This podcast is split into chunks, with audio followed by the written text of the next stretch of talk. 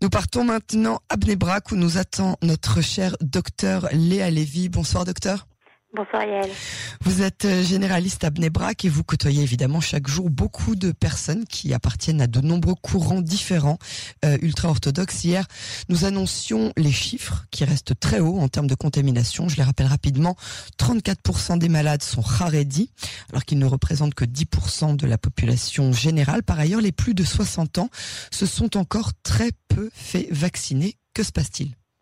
Alors, tout d'abord, il faut comprendre un petit peu euh, comment euh, s'organise euh, la vaccination à Mnewa, qu'il y a eu une, une, très forte volonté de tout le monde de se faire vacciner.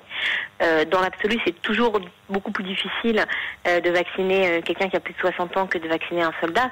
Moi, si vous me posez la question de savoir si je préfère vacciner un quart de soldats ou, quatre personnes âgées, c'est sûr que les personnes âgées, bah, elles ont du mal à se déplacer, elles ont, elles ont aussi des euh, elles ont aussi parfois euh, des problèmes de leur maladie chronique, des, la tension qui monte. Euh, il y a des jours de pluie, elles disent non mais moi je peux pas prendre mes transports parce que j'ai peur de me contaminer. Et donc c'est difficile pour moi d'arriver. Donc on a quand même beaucoup de contraintes qui font que plus les personnes sont âgées, plus c'est difficile qu'elles arrivent. Et surtout, ce qui a complètement bouleversé les plannings de vaccination, c'est ces entrées en confinement euh, systématiques, puisque effectivement, comme vous dites, bah, est toujours une des villes les plus infectées. Après, euh, je pense que la densité de population de Bnebrak étant tout à fait anormal. Euh, c'est vraiment l'une des densités, une, des villes les plus denses du monde. Donc il faut comprendre que c'est quand même un endroit où euh, c'est un endroit, c'est un creusot de, de, la contamination. Donc euh, c'est évident. Et donc en fait, ce qui se passe, c'est qu'en dehors des contaminés, et malheureusement, bah, comme on en parlait la dernière fois, je vous disais qu'il fallait faire attention. J'ai malheureusement eu des histoires très tristes de patients qui se sont vaccinés, qui, qui, se sont contaminés dans les deux trois jours euh, après leur vaccination, après leur première injection. On en discutera plus tard. Et mais mais mais, mais, mais, mais, il y a aussi énormément de patients qui se sont retrouvés euh, ce qu'on appelle en bidou en Israël, c'est-à-dire confinés chez eux à cause euh, d'une exposition à un cas. Et comme on le sait, c'est qu'à l'heure actuelle, malheureusement, comme il y a 100 000 tests par jour à peu près, et eh ben le temps d'attente pour un pour avoir ces résultats est de 2-3 jours. Donc même les gens qui font leur test au 9e jour pour sortir plus tôt, euh, malheureusement, n'arrivent pas forcément à se faire libérer, euh, à, à, à faire à faire raccourcir leur période.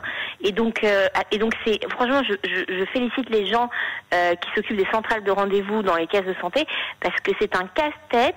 Euh, c'est un casse-tête. On a vraiment, on, rappelle tout le monde, on vérifie, on fait confirmer parce que on, a beaucoup, beaucoup, beaucoup de mal en fait à, gérer les vaccinations des gens, non pas par la mauvaise volonté qu'on pourrait imaginer, mais surtout par le, par le par le fait que nous sommes en parallèle dans une troisième vague, une troisième vague qui est violente, mm. une troisième vague qui attaque plus les personnes âgées.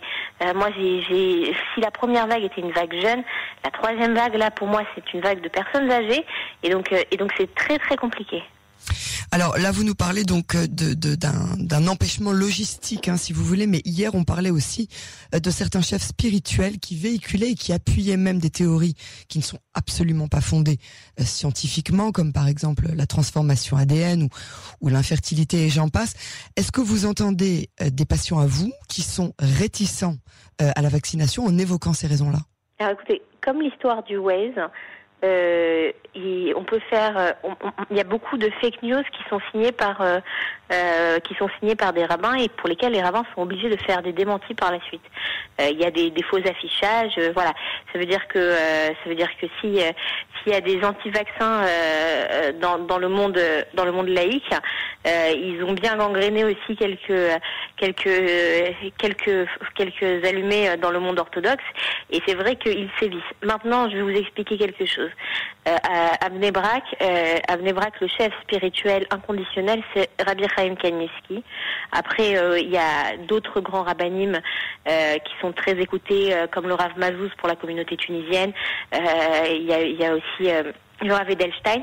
Ils ont tous dit de manière unique qu'il fallait se faire vacciner. La fille du Rav Kanievski, on a vu les photos de, sa vaccination puisque lui-même euh, a eu le corona, le Rav Kanievski. On a vu la photo des grands rabbins. Et moi, je peux vous dire qu'à l'ouverture des centres de vaccination à Mnebrak, les premiers rendez-vous à 7 heures du matin, c'était euh, tous les grands rabbins. C'était c'était vraiment euh, c'était vraiment le moment d'aller demander une bénédiction parce qu'on avait tous tous les grands rabbins qui étaient dans les centres de vaccination. Bon, donc c'est encourageant. Euh, donc vous, vous pensez que euh, les, les, personnes ne sont pas euh, plus infectées par ce qu'on appelle en anglicisme les fake news, l'intox, que par que par le Covid lui-même? Écoutez, je vais vous dire quelque chose, Yael. Moi, l'impression que j'ai, c'est que de toute façon, on peut avoir l'information qu'on veut. À partir du moment où il y a quelque chose de nouveau, on a toujours envie que son ami le reçoive avant nous et de voir que ça s'est bien passé chez lui et de le prendre après. Ça veut dire, on se dit, on a attendu 7 mois, 8 mois. Bon, ben, peut-être je vais pas me faire vacciner la première semaine ni la deuxième semaine. Je vais attendre de voir que mon ami, il a reçu les deux doses et après, je vais voir. Là, on est quand même A reçu, Benjamin Netanyahou a reçu sa deuxième dose que, que samedi soir dernier. Donc on est vraiment dans les trois premières semaines de la campagne de vaccination. C'est une campagne qui est fulgurante. On n'a jamais vu ça, on n'a jamais vu ça, et puis euh, le monde nous observe mmh. avec des grands yeux pour nous féliciter, donc il ne faut pas non plus qu'on se tape avec un bâton. Euh, je sais que... Y a oui, mais la que... population ultra-orthodoxe, comme on le dit souvent, de par sa densité, de par sa, euh, son, le, le, nombre de personnes qui vivent dans les mêmes maisons, dans les mêmes appartements, qui sont souvent pas si grands que ça, euh, et, et, et de, devrait être dans ah, la priorité la des priorités. Alors je peux vous assurer qu'elle rêve de se faire vacciner, que voilà, il y a toujours des sceptiques, il y a toujours malheureusement des gens qui ont des maladies chroniques. On a beaucoup de diabétiques, par exemple, ou de gens qui ont des lupus, des maladies, qui viennent me voir, qui me disent Vous êtes sûr, docteur, que je dois faire vacciner? Et je sais que moi, ce que je fais, ce qu'ils me disent Mais j'ai rendez-vous demain pour me faire vacciner. Je les prends par la main, j'ai toujours le doute que finalement ils changent d'avis. Je les amène moi-même, je leur change leur rendez-vous pour les amener moi-même au, au, point de vaccination, puisque je travaille dans, dans, une, dans un dispensaire qui vaccine. Et je les prends par la main un par un pour les envoyer se faire vacciner. Et je téléphone à mes patients pour vérifier qu'ils se fassent vacciner. Mais moi, je vais vous dire des histoires. Moi, j'ai des patients, euh, comme le, les centres, pour nous à la Méocrédette, ça n'a ouvert que le 27 décembre, la vaccination à Pnebrac. Moi, j'ai des patients qui sont tellement impatients de se faire vacciner, et ça, on n'en parle pas, qui sont partis à Ashdod, qui sont partis à Natania, qui sont partis à Tel Aviv pour se faire vacciner dès l'ouverture des centres de vaccination, parce qu'il y a aussi des gens qui sont impatients et des gens qui veulent se faire vacciner.